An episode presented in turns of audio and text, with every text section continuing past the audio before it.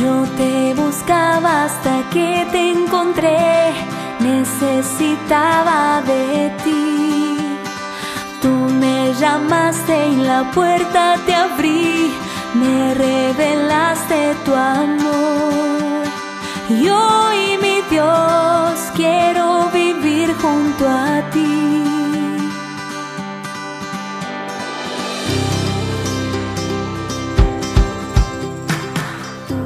hermanos, continuando con nuestros microprogramas del Sagrario, la Catedral y la Inmaculada, el día de hoy tenemos un gran invitado de honor, que es nuestro cardenal Monseñor Pedro Barreto Jimeno, quien nos hablará de cómo se está viviendo la Semana Santa de manera virtual como segundo año consecutivo. A continuación, pasaremos a entrevistar a nuestro Monseñor.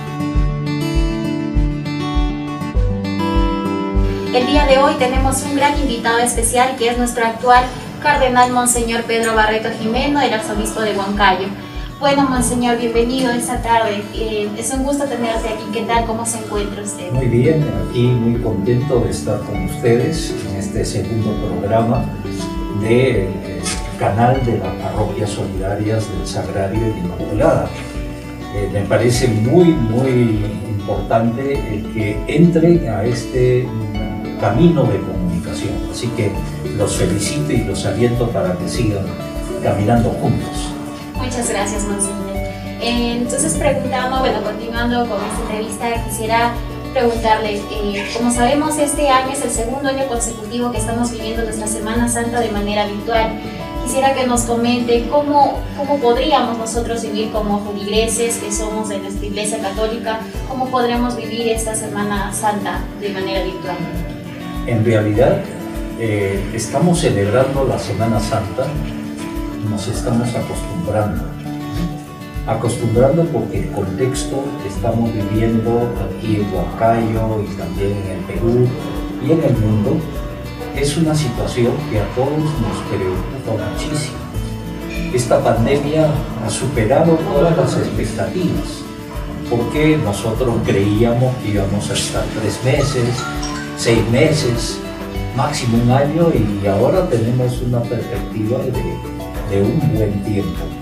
Sin embargo, Dios sabe sacar cosas muy buenas en circunstancias de crisis. Yo creo que hay que agradecer a la tecnología como es este momento, pero sí estoy convencido que la creatividad pastoral de las parroquias y especialmente de la parroquia del Sagrario y también de la Inmaculada, que son parroquias solidarias, están dando un testimonio de comunicar. Y el mejor comunicador es Jesús. Él es la palabra de Dios. Y como palabra de Dios llega a nosotros y nosotros que la acogemos tenemos que comunicar. Entonces, yo estoy convencido estas dos Semanas Santas, sobre todo esta Semana Santa, las estamos viviendo como una experiencia muy, muy profunda de experimentar el amor de Dios, experimentar el sufrimiento de Jesús, su muerte, porque estamos rodeados de muerte de familiares, de amigos, pero también, y es muy importante, de esa esperanza en la resurrección. Y Monseñor, entonces, ¿qué iniciativas pastorales se ha estado dando en todo este tiempo, justamente que nos comenta usted esta pandemia y esta crisis sanitaria? ¿Qué iniciativas han tenido durante todo este tiempo? Nos gustaría que nos comente un poco de estas. Sí, estamos en este tiempo de pandemia desde el año pasado, en marzo. Y yo estoy convencido y yo fui el primero, igualmente los sacerdotes, religiosas y laicos, eh, muy desconcertados, Y estamos dándonos cuenta que reaccionamos rápido. Por ejemplo, con los comedores parroquiales en muchos lugares, también con charlas y talleres que estamos dando. La pastoral social de dignidad humana sigue también trabajando. Eh, estamos también en las parroquias, cada una de las parroquias están eh, sirviendo de manera eh, virtual. Y es impresionante cómo la gente está participando. Entonces, por ejemplo, aquí en la parroquia de Inmaculada o en la parroquia del Sagrario Catedral, pues habrían sus 800 personas el domingo de Ramos. Tal vez mucho más fuera, pero si sumamos los que están participando, estamos llegando a más gente. Por otro lado, también vemos que hay mucho sufrimiento. Hay familias que han perdido un ser querido. Hay familias de manera trágica, hace unos días me enteré, que una niñita de 12 años perdió en pocos días a sus dos hermanos y a sus padres. Es decir, estamos dándonos cuenta que es una situación de extrema gravedad y todos tenemos que ser responsables de cuidarnos y cuidar la vida de los demás. Por otro lado, y con esto quiero terminar esta parte, es que un papel muy importante eh, lo tienen ustedes como jóvenes. Los jóvenes eh, en este momento son el aliento para los abuelos, para las personas mayores, para mí también como arzobispo y cardenal, ver a los jóvenes muy comprometidos con su fe en las comunidades parroquiales, en la sociedad. Y por último decir que a nivel nacional y la Arquidiócesis de Huancayo está participando en una iniciativa muy, muy importante que se llama Resucita Perú Ahora. Esta es una iniciativa que aquí en, en Huancayo, en la región Junín, está muy viva y están participando con talleres de salud mental, con nutrición y salud, con apoyo a las familias, porque lógicamente estar confinados crea problemas. Pero definitivamente este servicio, esta misión evangelizadora de la Iglesia es muy importante y es, hay que no solamente animarlo, sino agradecer a todos los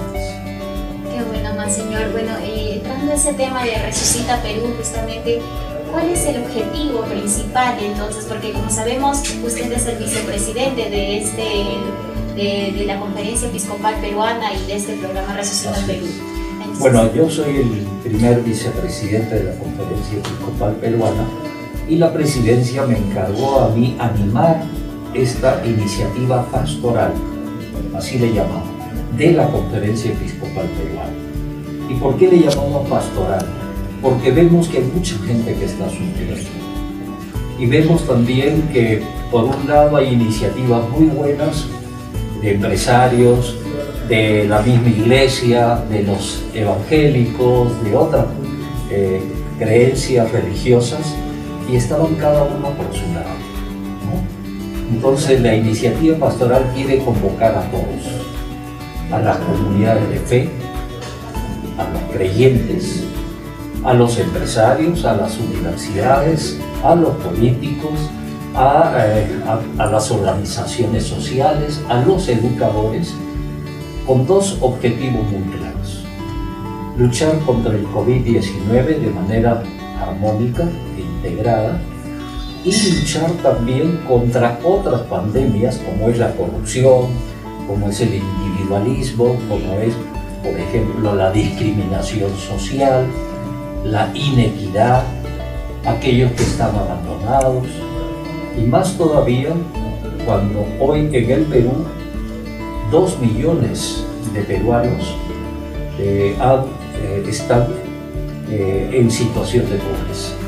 O sea, en realidad dicen que en total hay 9 millones de peruanos y peruanas que viven en extrema pobreza. Entonces Resucita Perú ahora tiene estos dos objetivos. Luchar de manera inmediata, de manera integrada, trabajando en equipo, eh, dialogando con el Poder Ejecutivo para luchar contra este flagelo nacional que nos afecta a todos, pero también contra otras, otros signos de corrupción que lo estamos viendo.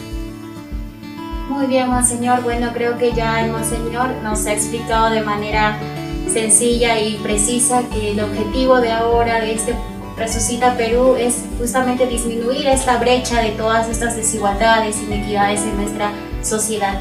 Y por último, Monseñor, despidiéndonos usted, ¿qué mensaje nos daría a todos los jóvenes y a todas las familias para vivir nuevamente esta Semana Santa de manera virtual? Primero a los jóvenes que sigan con ese entusiasmo, que se unan y porque ustedes, los jóvenes, nos animan a las personas mayores.